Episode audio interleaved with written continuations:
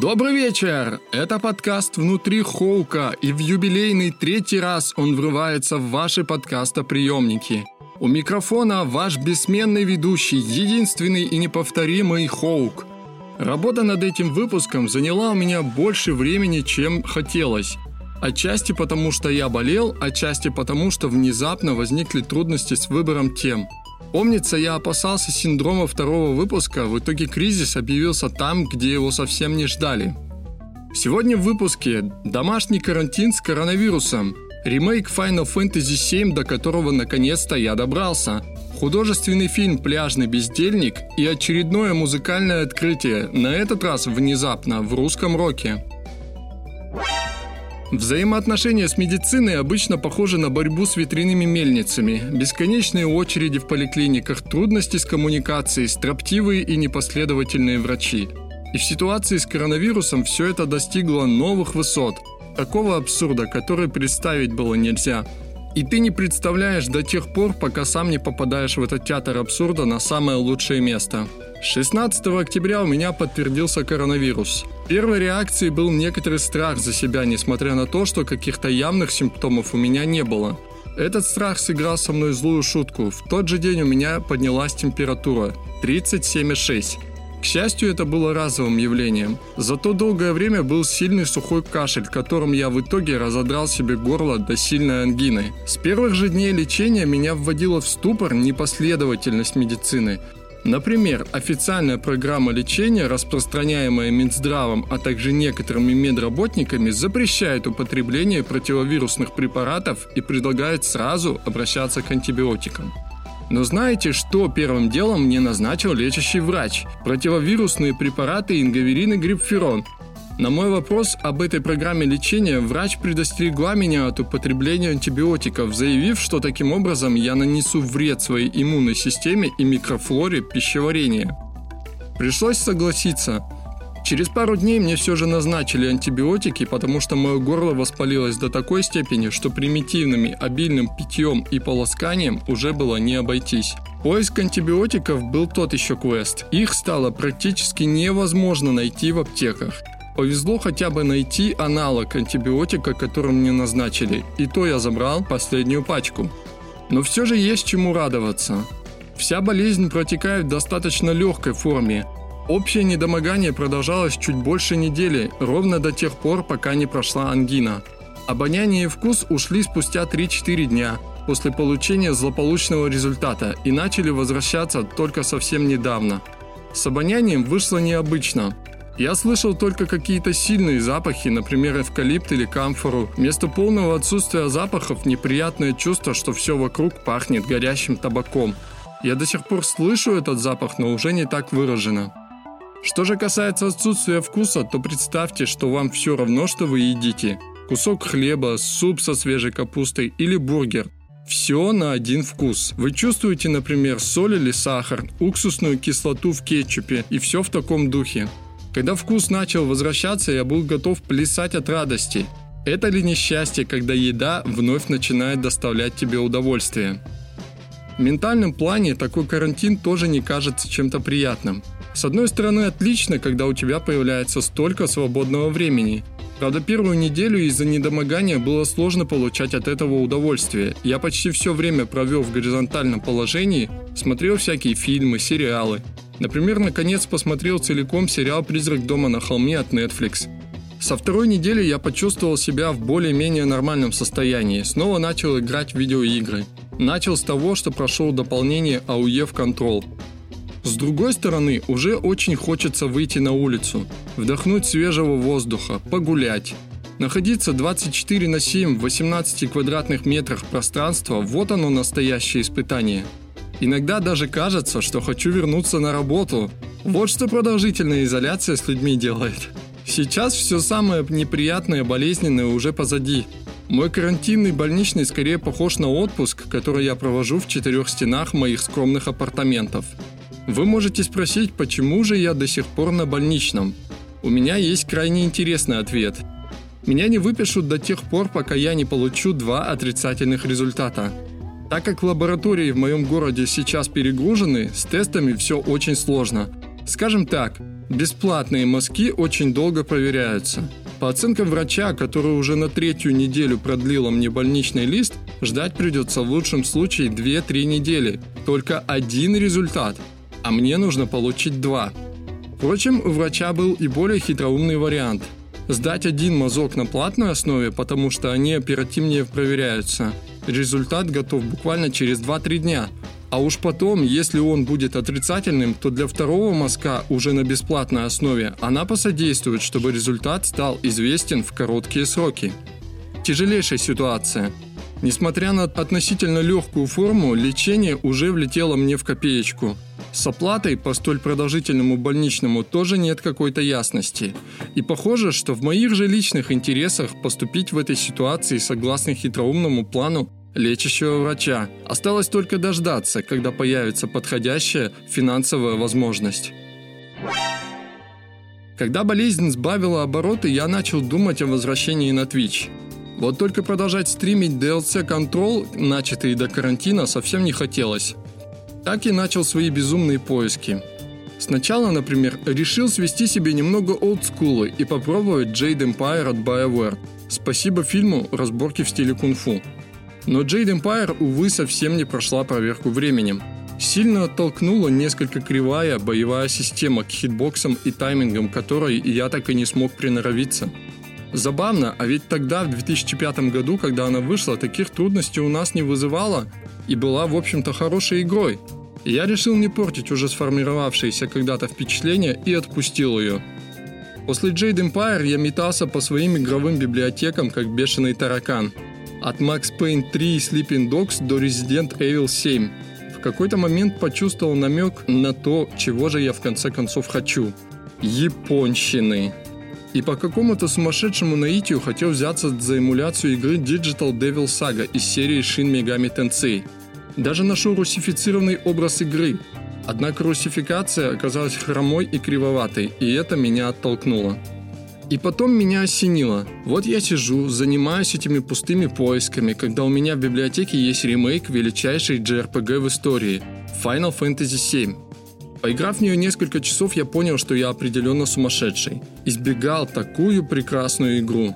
Она покорила мое метущееся сердце с первого взгляда, с первой нотой музыкального оформления маэстро Набуя Уэмацу, с первой же боевой стычки с врагом – меня всегда несколько восхищают восторженные отзывы об оригинале «семерки», о том, как сильно она повлияла на многих игроков в свое время. Даже немного завидую этому. Глядя сейчас на оригинал, я испытываю лишь некоторое недоумение – Попросту сложно представить, как к ней можно испытывать какие-то высокие чувства. Я бы не назвал себя графодрочером, но в данном случае это все же оказывает определенный эффект. Наверное, те высокие чувства, которые я испытываю сейчас к ремейку, можно уравнять с теми, что можно было испытать к оригиналу в 1997 году. Потому что от величия ремейка бабочки начинают летать в животе. Но есть, конечно, и претензии. Они скорее адресованы на самый верх Square Enix. Где-то там было принято решение лишить игру минимальной, хотя бы текстовой локализации на русский язык. И это на планете, где полностью локализовано Final Fantasy 15. И это, в общем-то, была единственная причина, по которой я откладывал игру в долгий ящик. Все-таки сложно переводить диалоги по ходу игры, чтобы зритель, завсегдатый или случайный, был вовлечен в историю. У меня не возникает проблем переводить игры, где есть возможность самому скроллить диалоги. Такие условности встречаются во многих японских играх. Но когда диалоги происходят в реальном времени, то приходится изощряться. Например, коротко пересказывать суть диалогов своими словами. Так и работаем. Сила притяжения у игры оказалась невероятно сильной. Мне приходится силой отрывать себя от ее прохождения. Если бы не моя пятая точка, быстро устающая от посиделок на моем еле живом кресле, я бы проводил в ней больше свободного времени. Тем более сейчас его как никогда много. Когда лежишь в постели с болезнью, первое, чего тебе хочется, что желают друзья и близкие, это положительные эмоции, которые в определенной степени способствуют скорому выздоровлению. В поисках этих эмоций я обращался к разным кино и мультфильмам. И одним из источников таких эмоций стал фильм режиссера Хармони Корина «Пляжный бездельник» с Мэтью МакКонахи в главной роли. Он достаточно давно был у меня на заметке и так удачно попался мне на глаза, что глупо было отказывать себе в просмотре. В своей безбашенной комедии режиссер Хармони Корин повествует нам о поэте с необычным именем или скорее кличкой «Лунный пес». Мистер МакКонахи предстает перед нами в потрясающе неузнаваемом, ярком образе отъявленного гедониста, которому в жизни нужны лишь бухло, травка, женщины и вечеринки – на первый строгий взгляд лунный пес – грязный, безработный, обкуренный бомж, который орет со сцены всякие пошлости и выдает их за стихи. Но присмотревшись ближе, узнаешь, что он действительно талантливый человек, чье творчество дарит людям массу положительных эмоций. Его любят таким, какой он есть богатая жена, дочь, друзья и близкие. Для них он гений, пришелец из другого измерения, который неторопливо работает над новой книгой своих стихов – Некоторые события в жизни пытаются заставить лунного пса работать усерднее. Поэту навязывают реабилитацию в модной клинике и пытаются изменить его природу. Но что, если образ жизни – твой главный источник вдохновения? Побег из реабилитационной клиники ввязывает лунного пса в череду приключений с россыпью ярких личностей. Эти события лучшим образом вдохновляют отвязного поэта на достижение своей цели – он публикует поэтический шедевр, за который получает награды, кучу денег. Вот только зачем нужны деньги, когда ты можешь лежать в гамаке на пляже, вытягивая сигаретку с травкой, запивая пивом, просто наслаждаться солнцем, морем, самой жизнью, какой бы причудливой она ни была для твоих близких и друзей. Пляжный бездельник внезапно оказался колоссальным источником положительных эмоций, который приятным образом скрасил мои первые дни болезни – он очень позитивный, легкий и в чем-то вдохновляющий, поднимающий настроение. Главное – выключить в себе строгого и правильного человека, который воротит нос от всякого рода аморальщины. В моем послужном списке всего два фильма Хармони Корина. И в интернетах зачастую наблюдают достаточно строгую предосудительную критику в их адрес. От диванных критиков достается даже актерам – Например, некто пророчит МакКонахи золотую малину за роль лунного пса. По мне же, это одна из самых ярких и запоминающихся ролей у этого актера. Помимо Мэтью здесь можно увидеть Снуп Дога, вполне ожидаемо в фильме-то про укурка, Айлу Фишер, Мартина Лоуренса, Джону Хилла. Кстати, в прошлом фильме Корина «Отвязные каникулы» тоже был тот еще актерский состав – Например, в тот фильм ему удалось привлечь аж двух диснеевских звездочек – Селену Гомес и Ванессу Хаджинс. Роль Селены Гомес в довольно смелом и противоречивом фильме была очень неожиданным карьерным шагом для молодой актрисы. И помнится, за это ее многие критиковали. Впрочем, если я ничего не путаю, хоть и запросто могу, в конце концов она и сама была недовольна своим участием в том фильме – Хочется отметить талант режиссера придумывать яркие мужские образы, которые исполняются выдающимися актерами. В «Отвязных каникулах» удивительный Джеймс Франко изображал гангстера-рэпера, для чего блестяще скопировал стилек нескольких американских гэнгста. Татуировки, грилзы, косички, пушки и клевые тачки.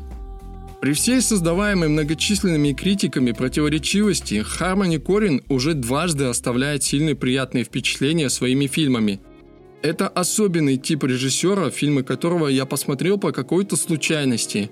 И раз уж фильмы мне понравились, то можно уверенно сказать, что эти случаи были счастливыми. У меня есть друг, и он пушер. О да, я из Англии. Только вместо каких-то там плохих наркотиков он периодически садит меня на какую-нибудь медиа-иглу.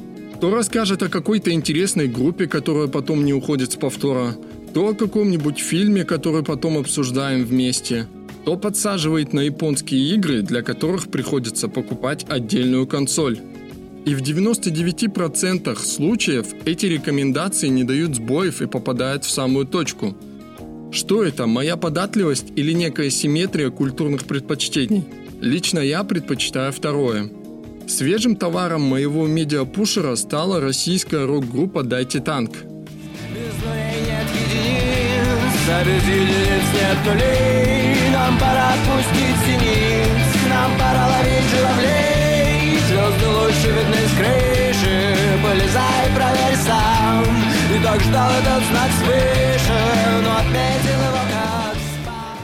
Поразительно, Группа существует уже 10 лет и у некоторых обзорщиков ассоциируется с уже рядовой группой с нашего радио, но я о них никогда не слышал. Буквально сразу после мимолетной рекомендации моего друга у группы выходит альбом «Человека-часы», с очень интересной историей. Например, ради его записи лидеру Дмитрию Мажухину пришлось уволиться с работы, на которой он, в общем-то, преуспевал. Все подробности можно узнать из клевого интервью Дмитрия Медузе. «Человека-часы» — это альбом о поколении заебавшихся 30-летних. Одиночество, безысходность, грусть, тоска и смертельная усталость. Жизнь как бесконечный бег по кругу, будто в колесе, из которого, кажется, нет выхода. Герой альбома зовет себя профессионалом, который умеет грустить. Раздраженно говорит о людях, которые любят, а он нет. Считает самого себя своим же антагонистом. Толкает камни в гору и таскает воду решетом. В общем, поет о реалиях нашей с вами современности. Музыкальная часть у этого чертовски потрясающая. Насыщенная, по большей части рок-н-ролльно-драйвовая, где практически от каждой композиции рвешься в танец или его подобие. Ответь, социальный расист, кто ничего не делал,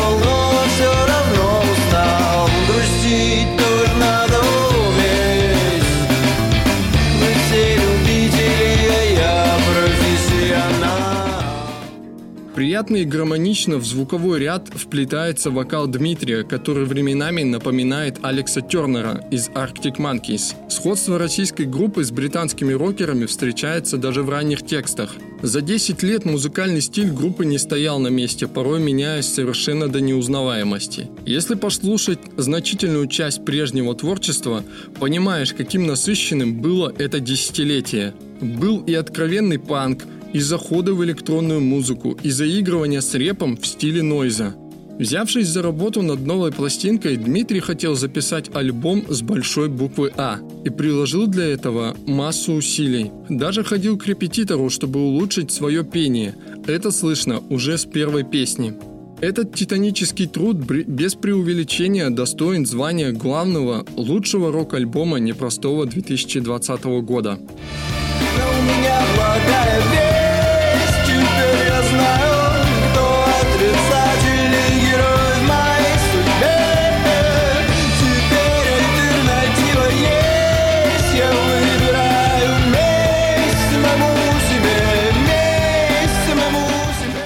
Я давно не слышал нового, действительно классного и интересного русского рока – не знал, вымер ли он как жанр, в котором остались только набившие оскомину старички, или это я застрял где-то в середине десятилетия, во временах, когда работал продавцом дисков. И при всем моем относительном снобизме в отношении российской музыки, в особенности рок-музыки, «Дайте танк» стали для меня невероятно мощным и по-настоящему ценным, важным открытием. Друзья, Традиционно после музыкальной темы выпуск подходит к концу. Третий выпуск в некотором роде стал для меня титаническим трудом. У меня внезапно иссякла мотивация, и мне стало казаться, что рассказывать мне совершенно не о чем, как бы я ни хвастался обратным в предыдущих выпусках. В процессе работы над текстом чего только в нем не побывало. Например, рассказы о двух неординарных фильмах, которые я посмотрел в карантине. «Нина навсегда» и фильм со мной в главной роли. Вы могли прочесть о них в моем телеграме. Если вы еще этого не сделали, то чего вы ждете? Если же вы новенький, то приглашаю вас пройти по ссылке в описании и подписаться. В своем телеграме я часто пишу заметки на самые разные темы. Слушайте подкаст «Внутри Холка» в удобных подкастоприемниках, ставьте лайки или звездочки везде, где это возможно. Пишите отзывы на него, делитесь им со своими друзьями и близкими. С вами был ваш Холк. До скорого!